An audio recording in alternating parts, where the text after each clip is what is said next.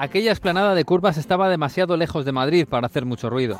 A casi 30 kilómetros de la capital, en San Sebastián de los Reyes, se inauguraba el circuito del Jarama. El nombre venía del río, a pocos metros, al otro lado de la carretera de Burgos que le daba acceso. Solo 12 años antes, Sánchez Ferlosio le había dado más fama con su novela realista, titulada así, El Jarama, con unos jóvenes divirtiéndose en el campo en un fin de semana de ocio fuera de la gran ciudad. Pues en aquel río, un poco más al norte, fue donde el RACE compró una enorme colina para un megaproyecto de viviendas, ocio y un circuito de velocidad. El Jarama fue inaugurado en julio de 1967 con la presencia de Franco, de los príncipes de España y de Juan Antonio Samaranch. La grada principal tenía capacidad para 35.000 personas, pero no se llenó. Pocos tenían coches de carreras y los aparcamientos eran áreas de tierra removida en los aledaños. Compitieron turismos y ganó un Porsche 911.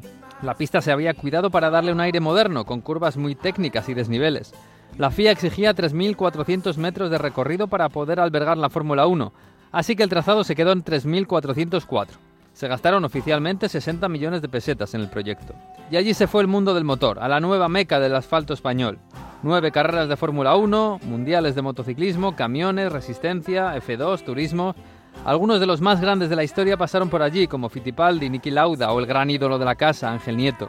Con el tiempo y el deporte moderno, el Jarama empezó a ser engullido por otros circuitos, otros dineros y hasta por la propia ciudad de Madrid, que llegó a sus puertas. Desde el año 98 no pasa el Mundial de Motos por allí. La Fórmula 1 se fue en 1981. El circuito resiste organizando eventos nostálgicos con coches de época, como el Porsche de Steve McQueen en Le Mans o los clásicos de entreguerras. También ofrece karting, cursos de conducción extrema, carreras controladas y hasta un cine de verano al aire libre. Pero correr se corre poco. Los vecinos de alrededor han conseguido que solo se puedan disputar carreras 22 días al año, para preservar el descanso que los ruidos no les permitían disfrutar. Perdido el foco del motor en España hace ya décadas, hoy además lo pierde también en Madrid.